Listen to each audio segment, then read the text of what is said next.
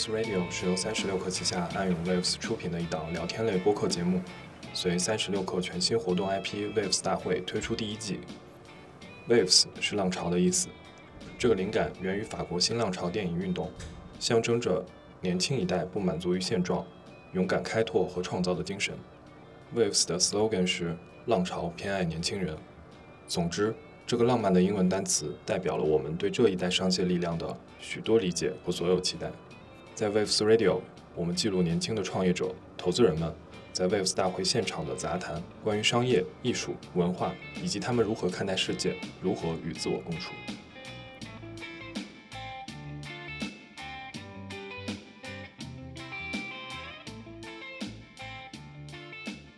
Hello，大家好，我们是安永 Waves。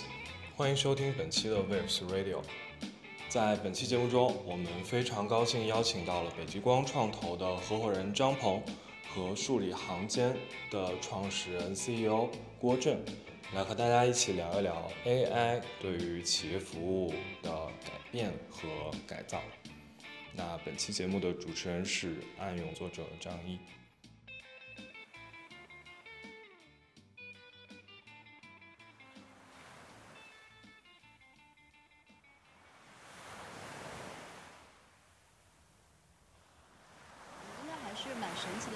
就是我们在金海湖这么一个户外的这种营地，然后颁完奖，然后参加完 party，然后在这样一个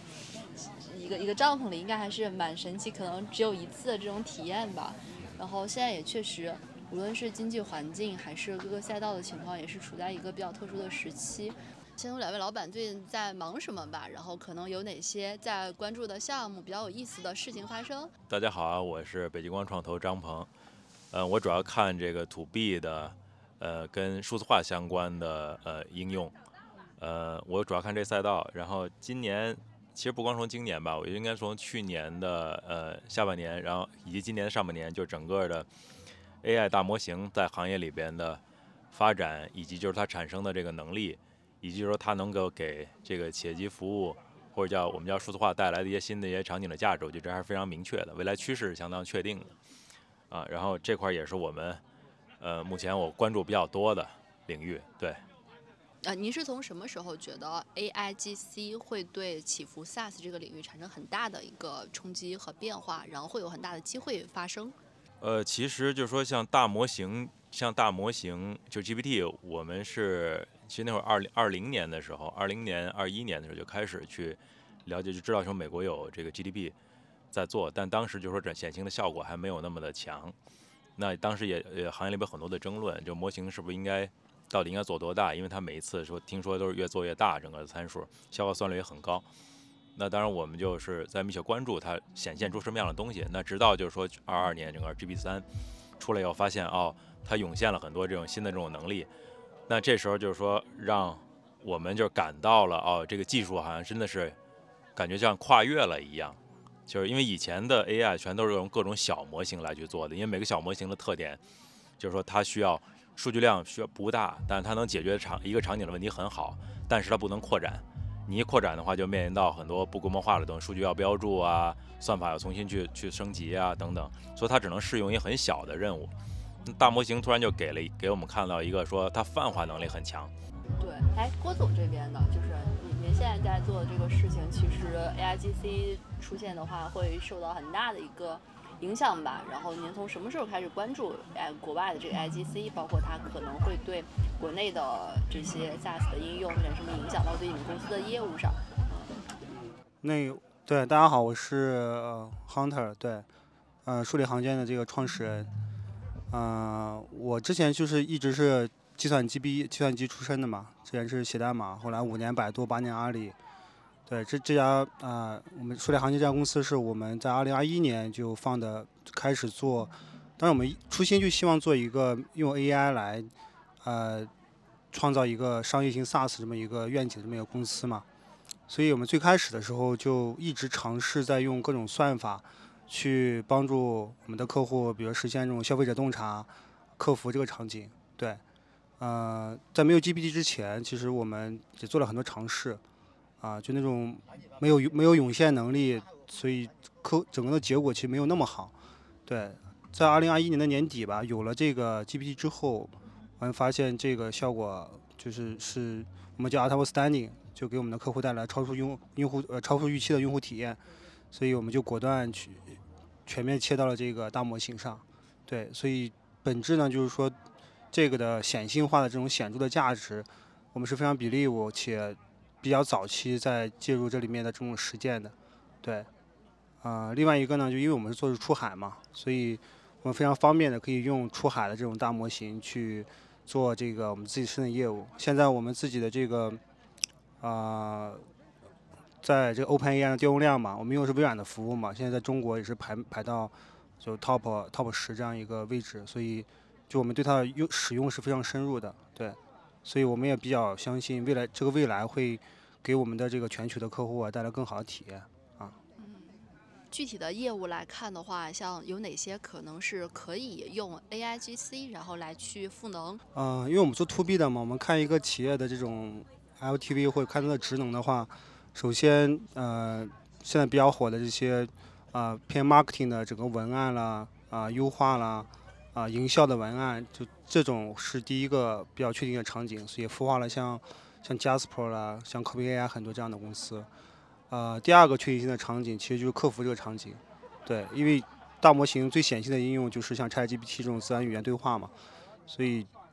客服他会的整个的回复的体验就会更像的一个真实的人和他去对话，对。然后第三个方面呢，就是说会对于这个，因为它涌现能力很强，所以对于洞察，特别是对于像我们现在做的这种消费者洞察、商品洞察。啊，出来的这种结果就会有一些意想不到的一些新的新的内容出来，啊，所以我们现在看到的是说这几块是目前从海外来说使用或者是已经有成型的这种应用增长比较快的，对我们现在的业务主要是偏后面两块。哎，其实我刚刚在聊的时候，也有投资人会问这样的问题啊，就是因为像 AIGC 来，然后来改造整个 To B 这个行业的话，其实各家都在用这样的呃，就是相关的这种这种算法啊，或者怎么样去赋能自己的业务。那这种情况的话，就是你家在做，然后同样的竞品也都在做，那你怎么样去说服客户来用你的产品？就是差异化在哪里？啊，这是个好问题。刚才我和啊飞哥在聊的时候，我们。也在思考这样一个最底层的问题。其实，首先第一个呢，我觉得，呃，对于大模型现在这个应用来说，现在还是个比较早期的阶段。啊，大模型的调用，反正分成很多种嘛，我们也不会去详细去讲这多少种。但是单纯其中一种，我们选选择像 embedding 这种模式的话，你把这个你自己的这种数据和行业的数据，以及和企业的数据，和大模型这种应用场景，能把它给 match 起来，其实这个也是不容易的，特别是在商用场景里面。因为我们的客户可能更关注的是一个准确率、召回率，对它和你个人玩一玩是完全两个概念的。这第一个就是你的产品的和大模型的磨合度是一个是一个非常重要的，特别是你要完成商业化这样一个阶段，本质是产品化和一个技术的这种商业化。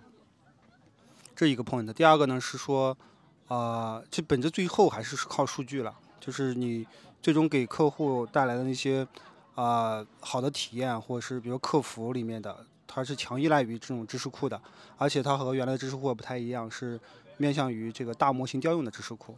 所以这些知识库从哪来，从哪取，然后你的公用的语料怎么去啊收集回来，且提炼出一些高质量的知识点，而这块呢也是一个瓶颈，或者现在是一个大家都在研究的一个方向。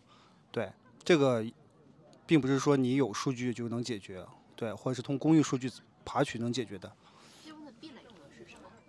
壁垒呢，它会更偏向于，呃，像知识图谱这样一个方向吧。但是它和原有的这种知识图谱神经网络也不太一样的点是说，它对于这个一个 QA 的这种，它一个问答对嘛，就对于这个一个源高质量知识点的提取就会变得非常非常的敏感。对，因为你这个问答对极有可能会被泛化成各种各样的一些用户场景。对，而且在企业里面它是确定性非常高的。你一个它是是。最终我们是解决的是企业的决策因子的问题，对，所以它要求的是很准确。我补充一下，就因为这也是我们自己也经常思考问题。那你你公司将来你壁垒在哪儿是吧？都是早期公司，那我觉得就是说，呃，作为初创公司呢，呃，我觉得有两点就就能产生壁垒的，就是第一点呢，就是说是说我早期从数据的积累，然后我对我对这个数据的这个积累，然后对数据我自己去做标签儿，然后是做积累，然后不断的去积累积累。这样的话，就是说我能够持续有我自己的一个独特的一个这样的一个 database。那这个 database 来讲的话呢，它因为你在不同行业里边，你说其实很多数据并不是在网上，你经常就你并不是你经在网上它永远存在的，很多网很多数据过一段时间就没有了，就消失掉了。那当你积累的数据越多的时候，其实你是在里边可以洞见到的东西，其实是更呃更有价值的。它就是说有很多的说你需要通过历史才去对未来都是有价值的数据，并不是说一次性消费的数据。那就是这类的产业就是相对来讲比较有价值。比如说就是说举个例子，比如像病毒库这种东西是吧？然后历史有病毒库，那未来历史的病毒库可能也会也会发生作用，或者历史做过案的一些邮箱的什么那个 ID 什么也会。也会将来也会继续作案，对吧？这是你持续积累，你就有价值。那第二个来讲的话呢，当然这个这这个价值呢，就是说你经过模型的这个训练，或者通过模型的学习，那那你就可以去加工出来更有洞见的一些 insight，我们叫这个这个认知吧。然后那对对客户是有价值的。那当然就是说有刚才我们讨论也讨论那个问题，就是说模型 embedding，对吧？把你的数据都吸进去了，然后那你说模型就学会了。但这个等于说更多。刚才我们还聊，这可能是个道德层面的问题，就是说，你作为大模型的那个拥有者来说，或者大模型的提供者来讲，就他其实也是有义务要去隔断一些知识的，叫竖一些知识的墙的，不能把 A 加的知识，然后你让 B 加也去用，对吧？这样的话，生态它就没有，也要里边有一个 IP 的这种的概念在里边，对吧？这是将来是生态整个能够变得更健康的一个东西。所以我觉得今天大模型还在一个很早期的一个阶段吧，那就是这些说。未来就是我自己的数据能够长期是为我所用，而不会被说模型拿走，这个又给又给竞争对手去用。我觉得这可能未来健康的生态应该是一个这样的一个一个生态。我们目目目看它去，呃，会会发生这样的变化吧。那这是第一个壁垒。第二个来讲的话，我觉得叫叫 customer，我们叫说用户粘性，就是客户的粘性。因为今天来讲的话，模型只是一个工具。啊，这个这个模型是工具，然后这个工具呢，你加工出来的东西呢，只是说产生了，哎，我产生了一个对话，或者产生了一个什么认知，产生了一个洞见。这个洞见本身来讲的话，跟客户的，就是跟我们终端客户的他的工作并没有融合在一起。举个例子，就是说我要有工作台，对吧？我有工作台，把他的工作环节嵌入到了工作台里边，那我再有大模型再产生的时候，那等于对他俩就是很很四目，他很很很顺滑，他可以知道谁在我的工作台上去工作。就像说，我一键生成了一个文案，但我一点，它就在什么那个该有的社交媒体上就发布了，同时能修改、能保存、能能怎么样，都可以能分享，都可以去用。它这个工作台来讲的话是有粘性的。那当你的模型和你提供的、和你背后的数据和你你在为为训练的这个模型，为能够进入到客户的叫我们说叫运营过程里边，呃，有点说你进入到客户的真正他每天运营都在用你的工具的时候，那这时候粘性就高了。啊，他就不是说你另外一个公司说我也用同样的工具，我用同样数据 train，那客户去再去学去适应它，然后再去学它，因为你要进来，我要重新改造我的工作流程，那这个就复杂了啊。所以我觉得这是两个层面的壁垒。所以你先发，永远你占客户，永远是会有你的有优势的。对。可能有一些潜在创业者，他觉得北极光你们就是在看这个领域，可能什么样的项目会更 match，看好什么样的公司，投哪些项目？我觉得这个今天还很难说。啊，因为因为今天去看，我觉得先去，因为各行业现在很多应用都在行业里面再去自己去找，然后或者说自己再去创新，再去琢磨，对吧？今天我们去看，有很多公很多行业里面都有这种 AIG，咱们叫说大模型的这种的应用，但是呢，就是说你又要回答说啊，它的壁垒在什么地方，是吧？又要回答刚才咱们讨论的这些问题，对，啊，场景是不是有价值？然后壁垒又怎么做？说今天你先做了，明天如果别人做了，你还守不守守守不守得住你的价格？都要回答这个问题。那就是说，今天来很很多的，我们说在，呃，这个问题都没回答清楚。很多现在今天创业的公司，我都没回答清楚这个问题，啊，所以这个我们也在看。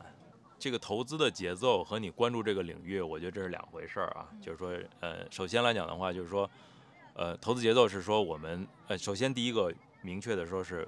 一定是密切的关注整个行业的发展，美国的技术的发展。还有这个新的生态的发展，以及中国上面这些应用的这些出现啊，这是第一是密切的去关注，还有法规的法律法规的变化。那第二个呢，就是说在我们能够看的相对就是说把呃，就是把公司的这个这个节奏以及公司的壁垒能够想得更清楚的时候，呃，在这个之前来讲的话，我们不会再去做，不会做很激进的投资。会不会就是因为我们本身就是投很早期的项目嘛，然后会不会这个时候会 miss 掉一些创业者和有可能跑出来比较好的公司？这是一个相辅相成的一个关系的这个问题，就是说它是有两面性的，呃，就是你公司出来了以后，如果就是你很激进的投，有可能就是你是如果他真的有跑出来的话，你可能捕捉到了，对吧？但如果你没投，可能就错过了。但是就是也有可能就是说他一个都没出来，对吧？你前面就不该那么早进去，所以它是一个很艺术的一个问题。它就是你你你怎么说呢？就是说我们从投资角度来讲的话，我是要有一个。守一个我自己的一个节奏和一个策略去做的，它并不会因为说哦，今年模型出来很热，我就马上去去投一波。那然后如果说因为很多的技术有的时候发展也不是说第一波的公司最赚钱。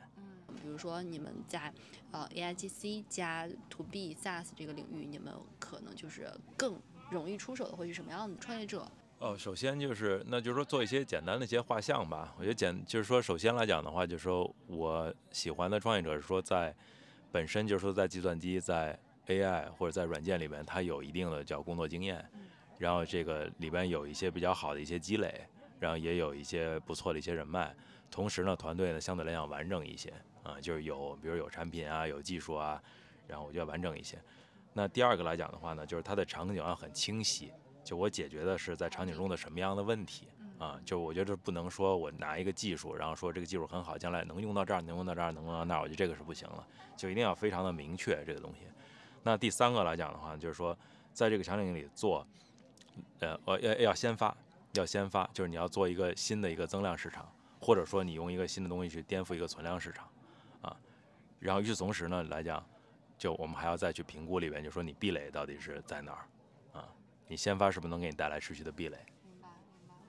因为碰到这种案子来讲，我我们基本上就就就义无反顾去投了。哎，你们今年见的这种就是这个领域的创业者，整体来说就是数量上会比以前更多吗？有什么共性的特点？今年来讲的话，肯定比去年要好，因为很多创业者也都出来来融资了，但是也有很多的是以前以前的公司，然后用就是也是把 AI 结合进去，然后再提一些新的一些价值吧，或者新的一些场景。呃，有的有的还是有的还是可以的，对吧？有的还是有价值的，对。然后这里边就是说，呃，我觉得这是具体案子具体评估吧，我也没法说给一个叫，我没法给一个 general 的说大家一定怎么怎么样，怎么怎么样。那这个领域其实像我们看到很多有很多的项目，就是比如原来的 to B 的这种 SaaS 这种公司，可能现在大家就套用一个 AI 的概念，然后来继续做。你们就是怎么去识别？呃，我我首先我我不觉得就是说大家今天呃很多公司讲什么 AI 叫叫套用概念啊，我觉得因为今天 AI 等于相当于可以说是一个科技进步的一个福利，那科技进步这个福利，我觉得任何公司都可以去用，那只要你有能力，你去认真去钻研它怎么把它用好，就用好用坏是每家公司不一样，但是每家公司都可以去在里边去用。那有价值的呢是说我能够把这个用大语言模型。去能够在我客服务客户的场景里边找到一些增值的点，那就是我提供额外的新的一些价值给我的客户，那让我客户更能够去转化去买单，啊，你比如说我是卖这个，举举个例子，虽然说，假如说我是以前我是做消费者调研的，那我卖给客户一个什么这个报告，对吧？那今天来讲的话，我可以直接用 GPT，我就可以用更低成本去生成一个报告，那我卖客户的价钱可能就让客户也能够去更便宜的能够获得这个获得这个报告。我觉得这是，或者说我是，或者我可以用 GPT 去把我这个以前很多软件不都有 BI 嘛？你做完了以后，它有 BI 呈现出来那个结结果，对吧？那我今天把 GPT 加进去，放进去，说我给你解读一下，是吧？这个指标下降了，可能是因为哪几个那个原因去产生的？那这对客户就是额外的价值，那等于他买你的软件，等于就又有新的这个你给他新的提供价值点了。那所以这一类的东西就是属于说，是我们叫说企业我都可以去拥抱这个 AI 去做。那如果再不济，假设在场景上我找不着说 AI 到底能给客户提供什么什么服务，那最起码我可以用它这个写写代码是吧？能够去替代我几个什么程序员吧？那这个也，那你也应该去尽量去拥抱这个东西，你拥抱 GPT，让它去节省你的成本。反正今天来讲，我觉得拥抱就没错。你不拥抱，我觉得就就就在现在就就是在被说难听点，在被被淘汰的路上吧。对我换个角度吧，我觉得首先第一个呢，我觉得从一个。咱们单是从 to B 这个赛道来说，我觉得从 marketing、从销售，呃产品动呃包含这种客服，我觉得每一个小的这种赛道都可都值得重新做一遍。但重新做一遍呢，我们是做这种优化创新呢，还是做这种场景的这种 re-event，就场景创新？对，刚才飞高讲的可能说这个都对大家都有用，但我们要思考一个问题是说，就像 Copy AI、像 Jasper、像 ChatGPT，它颠覆了谁吗？对，它可能颠覆的是那些和它之前没有什么关系的，像像原来的 Adobe 呃这种就传统的做这种啊、文案啦，就是这种编辑公司，它它新它新创业一个场景，它有可能把这个场景之前的玩家相关的玩家全都颠覆掉。所以我们也看到这种相关的这种趋势吧。所以如果做一个更好的创新，应该去从最我们叫 AGI 嘛，从最底层 AI 能大模型能带来我们的这个业务的收益，从技术底层可能去变革它。同时我们要关注，我觉得我的客户吧，我们的客户其实所有的客户都也都在思考一个问题，他们也要基于 AI 要做什么变革。所以极有可能出现一个什么情况，你只是做了一定的优化，这些变革工的公司它不再用你原来传统的场景了，它会出来新的场景。对，那新的场景就会把老的场景颠覆掉。对，最终的可能你都不知道被谁干死了，是因为的原因是你因为没有拥抱这个大模型，没有在最底层去去使用它。对，对，反正今年整体还是比较难的，可能为数不多比较热的就是 AIGC，然后新能源啊、硬科技这种。对，但是这个热来讲的话，其实我倒也不感觉说它很热。其实大家说看的多，出手的这个同行应该还是不多的在里面啊。然后这个其实大家也都这里面其实大家都明白，因为整个 A AI 的这个大模型，其实它是 OpenAI 做的，是吧？这个武器来讲的话是通用的，这是一个名牌，谁都能看得见这个东西，谁都可以去用它啊。然后那你用它来讲的话，就是说问题差一点就是在在于怎么去用。然后如果你你找到一个场景，别人再去做怎么办，对吧？都在回答这个问题。所以大家也就是同行，我觉得也就是今天我感觉到也感觉也不是那么的说火热，就一下都往里边去投。郭总，您您观察到就是周围的这个同朋友们、创业者们，大家整个的状态和心态了？嗯，其实呃，我因为我们的业务其实做的是海外业务，就出海业务，就服务的客户呢就两类，一类呢是海外本地的客户，欧美日的一些本地的用户，还有一类呢就是中国出海的客户。我觉得做出海，我们这一帮人其实是有个小圈子的，其实大家还都非常对于未来非常有信心吧。这是一个我认为比较出海的 SaaS 这个圈子，还是一个在中国一个比较小众的圈子。就是跑出来的，就是说我们说上亿的公司、上亿 revenue 的公司可能就没几家，对。但现在很多创业公司也有挺多的，几波人吧。一波人呢，可能是一帮啊、原来在本土的，比如说回来的，原来比较大厂出来的，对，或者是一些比较草根，然后直接去来做海外站长的，这这原来是是一个固定的圈子，所以。嗯，就这波人呢，我觉得都享受了一个红利，就像欢迎电商那帮人一样，对，其实还是蛮挣钱的。有一帮人还是蛮挣钱的，他一块钱的东西，他确实可以卖成一美元，对，所以，嗯，我觉得整体发展还是不错的。然后，另外一个就是说，它的考验点还是在于一个你海外的这种获客能力，对，啊、产品能力呢，对于中国人来说，其实是有一定的，啊、就是有一定的 gap 吧。但但我觉得我们要我我觉得我们有一点是说，呃，中国的 SaaS 绝对不是一无是处的。中国有钉钉，有飞书，有企业微信，就是其实中国的这个，我觉得工作人群吧，或商务人群是很幸福的。你去对比对比一下 Slack，对比一下 Teams，我们的体验真的是非常非常好的。对它，只不过它就是它就是不赚钱而已嘛，对吧？它产品做的是不错的，所以我觉得中国的这个就这这这些这些企业吧，或者这些产品嘛，它反向是积累了很多的这种，我觉得一是产品基因的基因也好了，还是产品的这种运营能力也好了，这些能力其实可以平替到海外去的啊。就老美企业没有做那么好，对，然后特别是大模型又把大家在又把我们和一些领先公司拉到一个同样的一个水平线上，其实是可以做很多的一些，就站在别人的肩膀上可以做更多的一些场景创新的。我们不得不承认，就是 OpenAI 它是一家硅谷公司，它是一家美国公司。对，对于中国的创业者来说，这里面有个巨大的风险，在国内创业，就是说你要回答一个问题：中国的大模型在哪里？对，因为你把中国的消费者数据送到了美国，对吧？俄和俄的服务器，这个是，这这是一个罪，这是这是一个非常不合规的事情，对，所以就要回答。首先第一个问题，我觉得中国大模型在哪里？要用谁的？对，以及说我们做出来这个产品，因为大模型的应用公司，它是我们打把大模型已经认为它是已经是个 pass 服务了，就一个底层的一个啊通用的服务，所以它出来的这些啊涌现的能力，还有出来这些数据的能力，它会直接决定了我们的产品的竞争力和产品的调性，所以。我们其实，在密切关注这一块，因为我们现在没有做国内的这个场景，对我们服务的全是做海外的场景。但我觉得有一个 benchmark，我们可以去对标的，就是说，我们可以观察谷歌的，像 Bard 了，像 Facebook，他们都有一个新的模型，包括 Cloudy 这种新的模型出来，在在这个实际的这种效果上，它和 OpenAI 在未来半年之内，它是逐渐拉大，还是逐渐缩小？如果是逐渐缩小的话，我相信对于中国的大模型公司来说是个好消息，对他们能做到，我相信中国的大模型公司也能做到。但是如果是逐渐拉大的话，那可能这是一个是一个 bad news，就是说，可能未来就是 OpenAI 一家独大了，那我们没有其他的可选，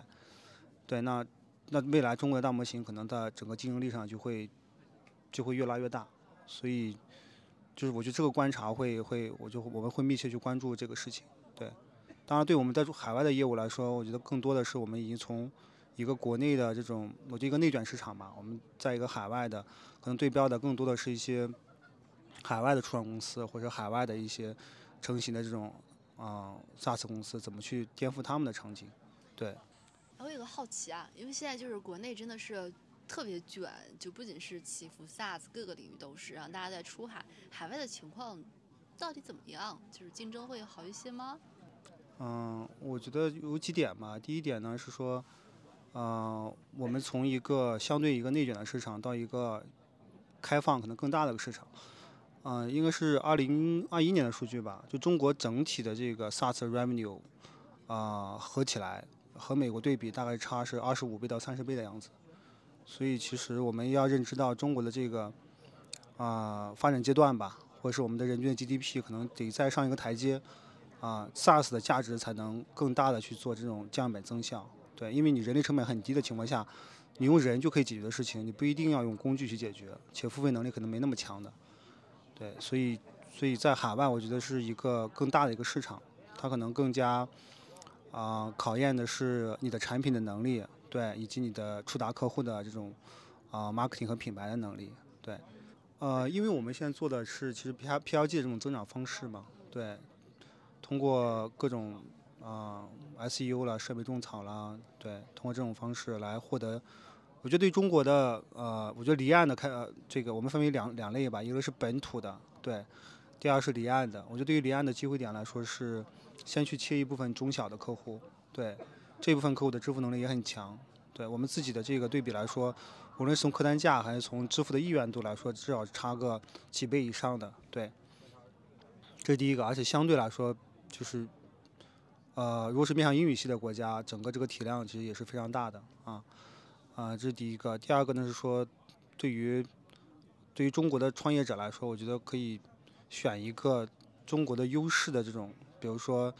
啊，我们选的就是说中国的原来跨境这门客户，他们内卷出来很多的运营能力，那在这块的产品能力来说，可能会能平替海外的原来的本土的一些开发者，因为。他们迭代速度没有没有没有我们快嘛，然后另外一个中国的一些运营，其实本质 SaaS 是把一些运营方法固化嘛，比他们更先进一点。对，另外也说我们更勤奋嘛，我们在获客上，我们在各种方面，对会会比他们更勤奋，所以这就会带来更多的一种机会吧。就是从一个中国的这种供应链出海到一个中国的智力出海，拼的就是我们这帮人中国人的这个勤聊的勤聊客户的能力吧。我相信是还是很有机会的，而且。经济形势不好的情况下，就是大量的这个我们的人人力成本实际是这两年也降了，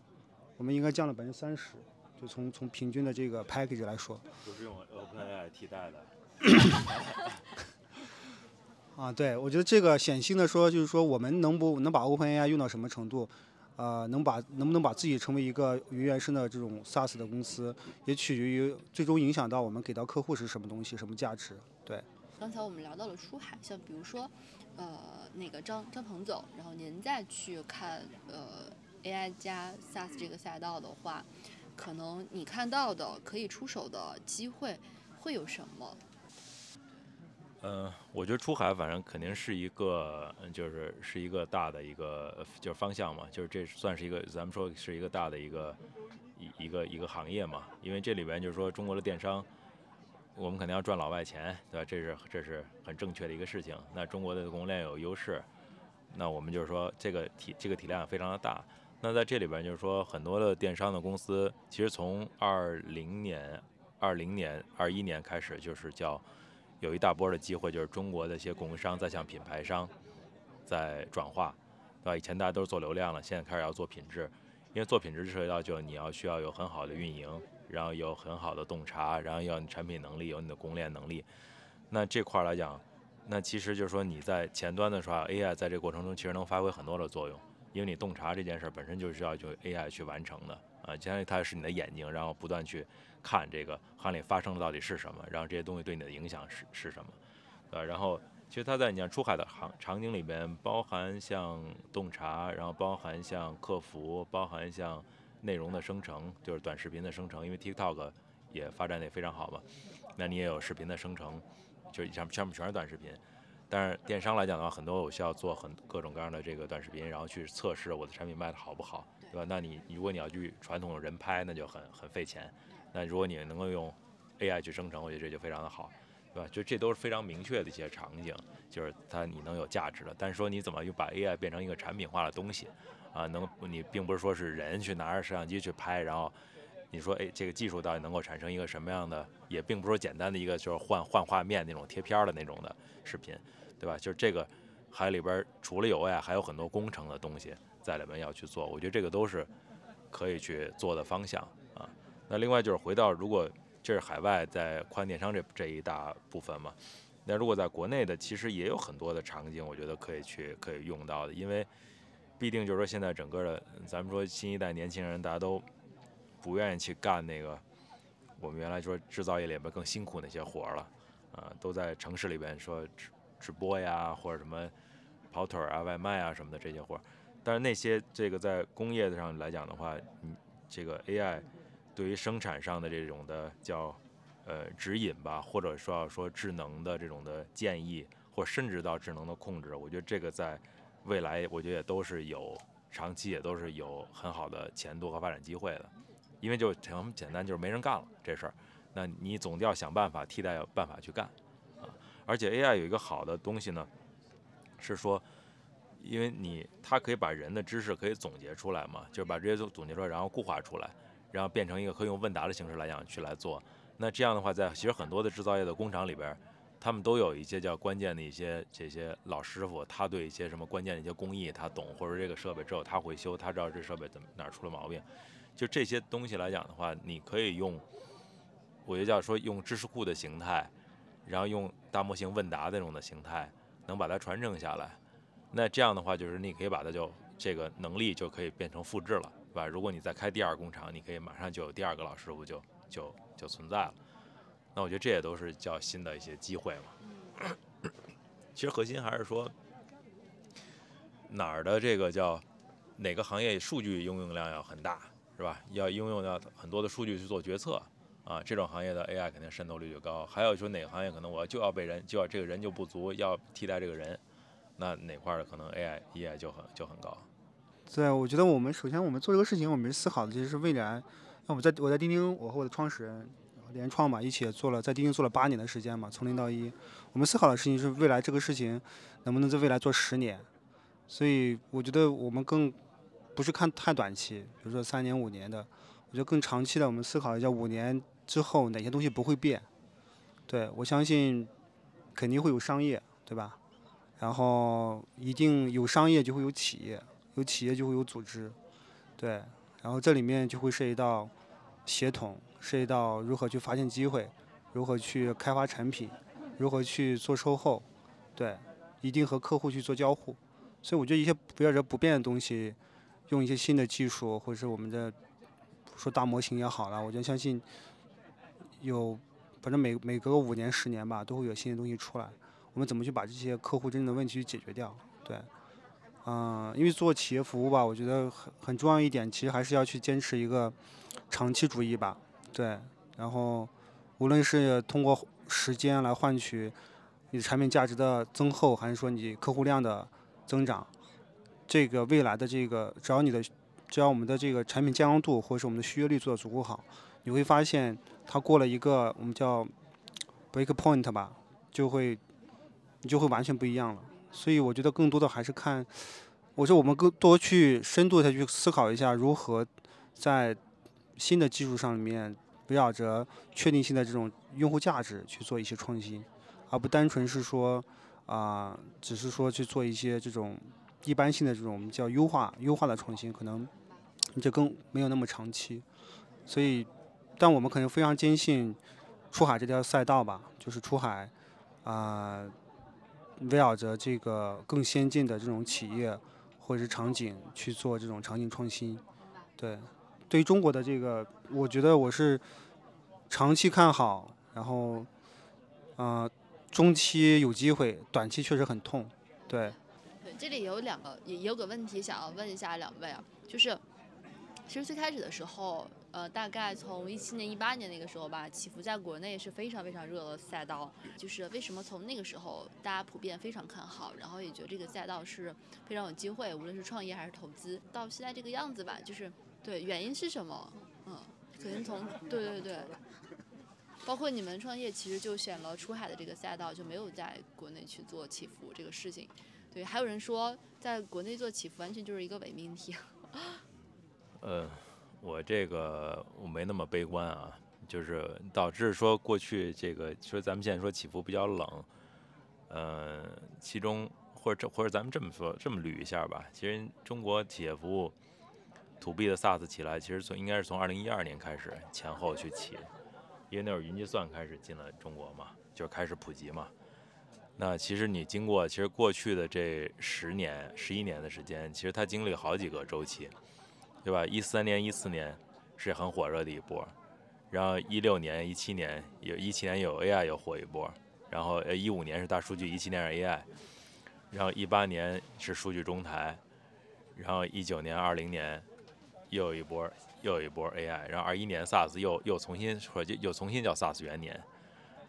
那有很多什么数据什么湖仓一体啊等等那些 infra 又很火，然后二二年的话，整个就是说一下变得很冷。其实过去，其实你可以看到，就是说整个土币赛道都属于叫火一年，然后冷呃火一年冷两年，火一年冷两年。我觉得背后的一个原因呢是说，其实就是土币的投资人和土币的创业者，其实都还在之前，其实大家都交了很多学费，其实都没有完全理解就是土币行业的发展规律到底是什么。因为我这个一七年的时候我去美国，就是看整个美国那些 SaaS 的公司。当时就说美国独角兽的公司，我看他平均基本上都做了八到十二年，他做到一个上市公司能有一个一亿美金的 ARR，然后公司值十亿美金。那在美国是这样的一个规律，那你就回到中国来讲的话，to B 它依然应该还是一个类似的这样的一个规律，因为我们之前来讲，大家享受的红利都是消费互联网的红利，都属于是三年五年应该 IPO，那大家当时投起伏的时候，觉得说啊，它也应该是这样的规律。所以上来的时候你就撒好多公司，那估值马上第二家这个公公司产品刚做，然后后边 VC 又进来又去投了一波，那估值顶得很高。但你后来你发现，哎，两三年过去以后，它收入涨得没那么快啊，因为土币获客是慢的，它等于涨没那么快。那好，那假如说哦，土币这不行啊，这个你看这商业模式也不行，那然后这个大家就觉得有点悲观了。那同时呢，这是第这是第一个就是这个资本市场和创业者都不成熟。大家就误低估了，就是说土币的发展的这种的稳健性，而不是这种的跳跃性的增长。第二个来讲的话呢，就是说，当时就是说很多创业者还有这个 VC 一味的去 copy 美国的模式，是吧？就美国 SaaS 订阅，那中国也应该 SaaS 订阅；美国 PLG，中国也应该 PLG。但是整个大体的环境，中美大体环境差异是不一样的。在中国的你就不能用。完全用美国的 copy 的方法去做，你还是要在这个对这个叫什么做央国企和大客和大企业客户中国还是有很多的叫私有部署，或者有部分的这种定制的需求。那我觉得，如果你百分之百不做私有部署和定制，很难去生存的，在国内。那你要去做私有部署和定制，又涉及到说这个边界到底在哪儿？你又不能说完全做成一个定制的公司，那你公司又没法规模化，对吧？所以这个是对，这其实就是中国整个创业者。大家在做起伏创业的时候去摸索的这么一个过程，就是我要去摸到这个边界，对吧？这个太太太标准化了，客户肯定不买单；我太定制化了，我公司又不行，对吧？这是我们中国创业的一些难点啊。所以就两个因素加起来，导致就是说，哎，大家对这事很悲观。那其实就是今年的很多一个很悲观的要素，除了这个这个刚才我说两点，还有一个就是资本市场的波动，就从二二年开始，整个美国的 SaaS 的估值都大幅降下来了。所以大家觉得啊，一级市场的估值倒挂了，所以那一级上我们都不投了，等着你们都追追业绩吧。我觉得这个很正常，对。但是这个呢，它是说它是，并不代表说这些行业来讲的话没有没有机会，或者行业发展并不好。因为现在中国的很多的 to B 的叫 SaaS 公司，我已经看到什么三个亿、四个亿的收入，其实公司也好多了啊，或者哪怕再多五六亿都有。那这块就是说你慢慢的话，我觉得再过个一两年就会有第一批的，就是说我们叫说这个呃。等估值比较好的公司能够去跳出来，然后能够去去上市，对吧？在美国的资本市场能看到让大家看到整个行业的希望，对。嗯，对，因为我原来在钉钉也也负责过生态和那个投资相关嘛，嗯，我其实倒没觉得是说，呃，整个中国的 SaaS 是说特别特别悲观，因为我们从接触的这些创业者来说，嗯，就是拿不到钱嘛，对吧？但是我觉得要反思一件事情是说，嗯，就在那个阶段，这个创业者真的真的是合就拿到那些钱合理吗？其实之前是不合理的。我觉得更更中国的 SaaS 更像是被宠坏的孩子吧，对，就你给了他太多的东西，他其实还没有成长起来。然后呢，我们天天想着是说美国是别人家的孩子，但你没想过别人家的孩子他的家庭环境是什么样子？对，他完全不一样啊。对，所以我觉得，然后从投资人角度，我也我觉得，投资人也需要反思一下，就是你你当时给出那么多钱，对吧？有想过，对，它会长那么大吗？对，或者是它能平稳的发展吗？因为对于老美来说，其实或对于美国的这个创业者来说，他们生来可能一个 SaaS 的公司它就是盈利的，对，他可能是十个人就能做一百万美金的 ARR，对他才会去做融资。对，那反向中国的创业者，或者中国的环境，可能我觉得是逐渐回归到一个正常吧。我相信飞狗，它对于一些好的这种创业者，只要是有一个比较好的这种增长，这种我觉得中国很多这种投，我见过挺挺多的，做投资做起伏里面，其实有有有一批非常不错的，他们重视长期主义的这种投资者，对他们对于这些创业者，我觉得还是非常愿意去支持的。所以我更多的，我觉得我们自己去反思一下吧。我觉得当前的这个环境，反而是对于一些坚持长主长期主义的公司来说是个好事情。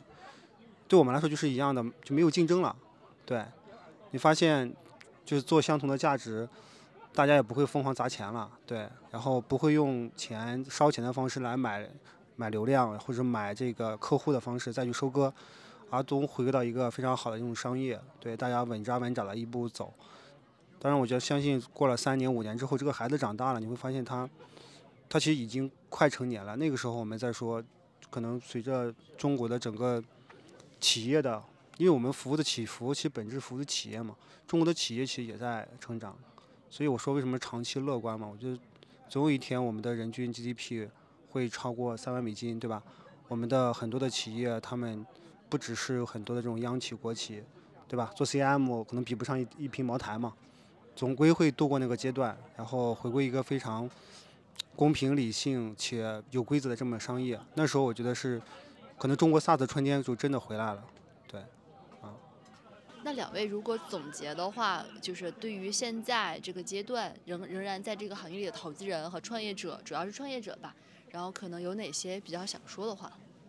呃，我我这么来说吧，就是因为我们也投过很多的公司，有公司做得好，然后也有公司做的不如意的。那就是在 to B 的这个公司里边，我们做的好的一些公司的创业者，我觉得通常有几个特点吧，啊，然后第一个呢，就是说，呃，这些人在做创业的时候，他在行业里边已经有积淀了，有沉淀的，啊，你比如像 Hunter 他们就是已经在在钉钉做了八年的那个祈福的产品，啊，对产品的理解是很深的。这是第一个。第二个来讲的话呢，他都耐得住寂寞，就能够在这个叫呃行业好的时候，行业不好的时候，他都能就去把一心一意的去专注在自己的产品和专注在自己客户上面，啊，他并不去去追求更，比如说不会去烧钱买增长呀。然后这个不会去这个什么，就是说这个在产品不 ready 的时候就去就去拓展呀，就不会去做这做这些事儿。啊，我觉得这是第二个，就是其实他们都是很稳健的去在一步一步一步一个脚印的在做公司。就第三个，他们都是说就是都是要都是对自己的短板都是在不断的弥补自己的短板。对，因为企业服务，因为不像消费，消费是拼长板，你有一招鲜，对吧？你这东西做的好吃，大家都会来买，或者你这口味好都会来买。企业服务来讲是拼拼短板，因为企业服务来讲是积靠积累来生存的。因为你获一个客成本是很高的，然后也很难。当你回来这客，你期望他持续留在你那儿，持续你的客户来付你费，对吧？所以，但是说你的，但你的服务他的时候，你稍微有个短板，服务不好，产品哪儿不好，或者哪个服务不好，或者说哪个功能没达到，对吧？那他可能客户可能正好用到那个点的时候，他可能就不会用你了，就会流失掉。所以，解服是个不断补短板的这么个过程，就像你接水一样。对吧？一般我看做好工都是具备这个这个三个点，或者说原来在某个点吃了亏，然后把最后我改正回来以后，哎，具备这三个特征。嗯，对我首先我觉得我我们快两年了嘛，我觉得首先第一个呢，一定要就就是顺着刚才飞哥讲的补短板这个事情，其实本质是选对人，就选对特别选对合伙人吧。对，呃，因为你要做 SaaS 或者做面向于大模型的未来的应用，啊，你是要做规模的增长。所以你产品要好，对吧？营销也不差，对，你还得有运营服务能力，对，然后呢也能有持续的这种这种弹药来支撑整个公司的发展。所以是哪一个板可能都不能特别缺，对。所以我因为我自己比较喜欢跑马拉松嘛，我是我是觉得整个我这包含之前钉钉的这个过程吧，我觉得可能更像就 SaaS 的这个创业更像一个这个小团队马拉松，对。就你要找到自己适合的配速，那你配快了呢，你就有可能，对吧？这个心率太高，就可能直接掉下来。如果你配慢了，可能达不到你的终点。然后另外，你的团队里面有有领队的，对吧？有在后面去给你做鼓劲的，对吧？还有人给你做托举的。所以，最终这一部分人，就是你你这一整个人可能得一起冲过那十几公里的那个难点，三十公里的那个透支点，这样的话才能一步往前走，对。嗯，所以我觉得大家还是，我觉得坚持这个长期很关键。还有一个点呢是说取舍吧。嗯，我们我们其实感受没有感受到说客户的需求变少了，而是反反而是觉得是客户的需求更旺盛了。特别是啊，大模型和各个应用的场景之间，这个这个需求很多了。就客户给你提了很多需求，我们还是要有取舍的，因为我们的人力是有限的。然后哪些可能是我们重点发力的，哪些是我们未来几年是要去重点投入的？可能这个取舍很重要，因为一个产品方向，啊没有选好，或者一个产品的能力没选好，可能就代表着你的整个这个产品方向可能就偏离了。对，所以还有一个点呢，我我们比较比例有一点是说，好的 SaaS 或者好的这个产品，特别是面向于大模型的这种整个，我觉得我们的客户已经产生变革了，所以。这种好的产品从哪里出来的嘛？一定是先进的公司才有先进的管理理念和经营理念，就一定从公先进的公司里面来。就你如果你憋着自己做，一定不会有的。所以这回到我们最最最最的这个方法论，就是一个共创的方法论。就你怎么和你的头部的客户去共创？对我就更不可能和你刚才讲的说派驻不一样。我觉得更更多的像一个陪跑，对，而且一定是要和核心 KP、核心的它的变革路径去陪跑。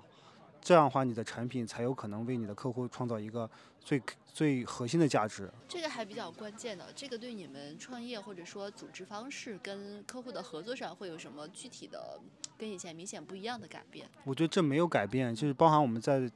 在最早做做钉钉，我们现在做这个梳理梳理，对我们现在的舒莱克斯，我们这个产品，我们其实都是选中了最好的这种一波企业吧，做共创。比如说舒莱克斯，我们核心就是和